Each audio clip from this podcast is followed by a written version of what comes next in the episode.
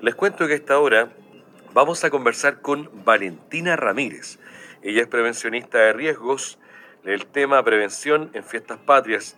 ¿Cómo estás, Valentina? Gusto de saludarte. Hola, Alejandro. Buenas tardes. Muchas gracias por la invitación. Gracias a ti por la gentileza del contacto. Mira qué fecha. Eh, estamos en un día súper especial, ya 14 de septiembre. ¿Por qué es importante hablar de este tema y prevenir riesgos en las fiestas patrias. ¿Qué nos dicen los datos? Porque aquí uno puede pensar en muchas cosas, intoxicación alimentaria, intoxicación con alcohol, accidentes, caídas, atropellos, colisiones, eh, niños que andan extraviados, en fin, tantas cosas, ¿verdad?, que nos pueden suceder en estos días, ¿verdad? Sí, Alejandro, súper importante. Bueno, según CONACET, en el año 2021 hubo un total de 962 siniestros, de los cuales los 26 hubieron 26 personas que perdieron la vida a raíz de esto. Y en el año 2022, si bien disminuyeron los eventos, ya que fueron 935, pero aumentaron la cantidad de personas fallecidas a un, a un total de 38. Es por esto que debemos ser responsables y cuidarnos para, para prevenir los siniestros que nos puedan traer consecuencias graves o fatales como se vivieron en los años anteriores. Además, hay que considerar que se dio fin este año al término de la pandemia, entonces son más las personas expuestas o quienes van a salir de su lugar. Y en estos datos, eh, Valentina de la CONACET, ¿Son más automovilistas, peatones? ¿Qué, pasa ahí con estos Claro, lo establece lo ¿Mm? que es la Comisión Nacional de Seguridad del Tránsito. Entonces, básicamente, la mayoría de los accidentes son por eh, accidentes de tránsito vehiculares peatonales. Ah, mira. O sea, aquí no se salva nadie, ni el conductor ni el peatón. Ni el peatón, no. Hay que estar atento a todas las condiciones del tránsito. Ahora, ¿Por qué es importante también ver, revisar, conversar cómo podemos prevenir los accidentes de tránsito? A lo mejor hay gente que está, está preparando el viaje, se va a la playa, se va a la casa de los suegros, van a ver a los papás, están preocupados, bueno, hoy subió la benzina nuevamente, bueno, hay que ponerle benzina, hay que dejar encargado el perro, pero en definitiva muchas veces, a veces llegan y parten y después se dan algunas situaciones durante el trayecto, ¿verdad? Exactamente, por ¿Mm? eso tenemos que tomar las precauciones a la hora de manejar. Como para una conducción segura hay que tomar, por ejemplo, las siguientes precauciones. Que el vehículo esté en buenas condiciones, como básicamente realizar las mantenciones correspondientes que se hacen periódicamente o cada kilometraje, como son el cambio de aceite, ver el, verificar el agua, inspección de los neumáticos, eh, Además, respetar las normas del tránsito, que mantengan una distancia adecuada con los vehículos, con, que conduzcan a la defensiva y, por supuesto, con su cinturón de seguridad idealmente todos los pasajeros. Y si son viajes de más de dos horas, debemos evitar la aparición de fatiga, que hay que adoptar una postura en condición correcta, como dormir ocho horas también y beber agua de manera frecuente el tema del cansancio, el sueño, la ingesta... El sueño, la somnolencia es súper fundamental en los conductores, por eso es ideal mantener, como dije, dormir las ocho horas, beber frecuentemente y alimentarse bien antes de un largo viaje.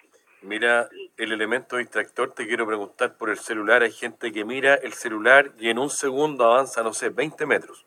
Claro. Por eso es ideal que cuando no se vayan a ver el celular, se estacionen y no mm, o usen el manos libres o, ahora que los autos son más tecnológicos conecten el celular directamente al auto cosa de que no sea que no lo tomen y no sea visible eh, o que se puedan distraer Mira, Valentina, tú como experta, profesional, prevencionista de riesgo, eh, lo sabes, lo sabemos nosotros, los comunicadores, toda la gente yo creo que sabe lo que se puede hacer y lo que no se debe hacer.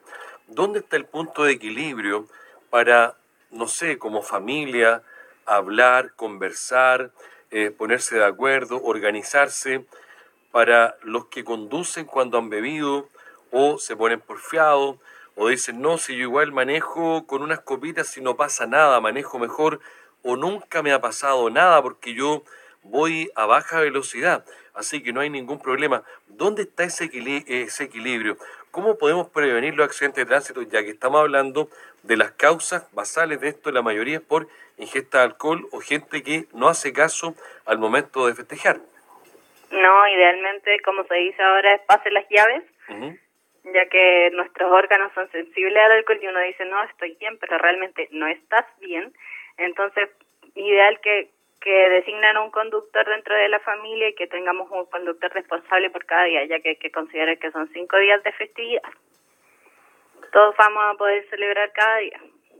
Sí, además no hay que acelerarse, ¿verdad? Están las fondas, las ramadas, eh, hay muchas salidas, muchos viajes, en fin, aunque sean trayectos breves, hay que estar siempre en la defensiva porque, bueno, hay lamentablemente muchos accidentes. Uno piensa el accidente en las grandes carreteras, pero puede ser que uno pueda colisionar chocar en la, en la esquina de la casa, ¿verdad?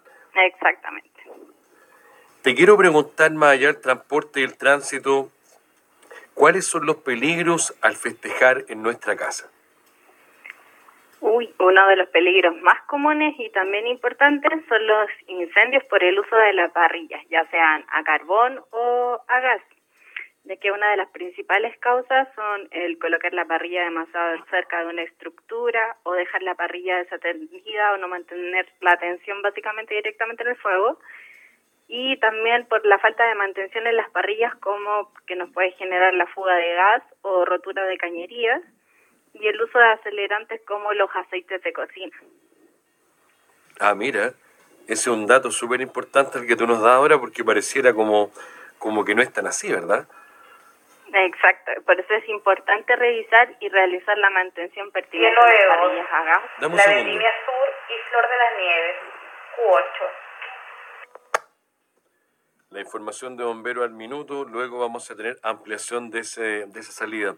Bueno, estabas contando el aceite, las eh, parrillas, el carbón, a veces eh, se deja medio apagar y luego en la noche, en la madrugada hay un incendio, ¿cierto? Claro, es por eso que debemos realizar la mantención pertinente a las parrillas a gas y en caso de ser a carbón, evitar los combustibles o los acelerantes, como lo dije anteriormente, como el aceite de cocina. Y para encender hay que vigilar en todo momento para evitar los daños a la propiedad y además a las quemaduras de las personas o a los niños que tienden a, jugar alrededor de la parrilla. Hay que estar muy atento en eso. Oye, hablemos un poco de este tema que también eh, nos preguntan. Hay personas que, que a lo mejor quieren celebrar en el patio de la casa y tírate un alargador nomás, ponle una ampolleta, conéctale aquí, pela el cable un poco, ponle ventiladora y finalmente hay posibilidad de lluvia, no mucha, pero lluvia para el día 18, y eso también podría generar situaciones un poco inseguras, ¿verdad? La electricidad y todo eso. Lo podemos tener los riesgos eléctricos, que podemos tener muchas eh, situaciones en los que pueden llegar por, por electrocutados, podemos decir así como un shock eléctrico. Así que hay que tener mucho cuidado con eso y evitar las quemaduras en el cuerpo y que también nos puede generar. Bueno, las intoxicaciones etílicas de comida y los atragantamientos también son hechos que ocurren cuando la gente está comiendo carne, a lo mejor ha bebido un poquito a hablar y le queda el, el, trozo de carne en la garganta ahí. Eso es terrible, ¿verdad? Hay una maniobra, pero a veces la gente no sabe qué hacer, ¿verdad? Claro, también. En ese caso, bueno, ideal que eh, estén preparados y tengan mucha conciencia de lo que comen, también evitar los excesos y preferir una alimentación saludable y balanceada. También hay que tener muy consciente en moderar el consumo del alcohol y no olvidar complementar con una actividad física sana como caminatas al aire libre o bailar cueca. Eso, eso me gustó, bailar cueca. ¿Tú bailas cueca, Valentina? Sí, sí por supuesto. Excelente. Muy bien, Valentina. Bueno, ¿qué opinas de la práctica, no de, de elevar volantín, pero hay gente que insiste, aunque tú no lo creas, que el hilo curado es inocuo, que no genera problemas, que van a elevar a lugares alejados de la ciudad y que ellos siempre lo hacen. ¿Qué te parece esto de utilizar o gente que aún quiere utilizar el hilo curado para esta famosa comisión?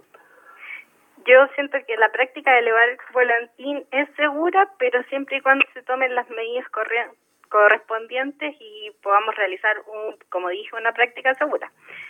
Pero pasa que por la, por la imprudencia del uso del hilo curado se vuelve inseguro y genera puede generar accidentes graves o fatales, como en el caso icónico del motociclista de 18 años que transitaba en las calles de Maipú, que, bueno, tuvo una herida cortante en su cuello, la cual provocó la muerte, su muerte.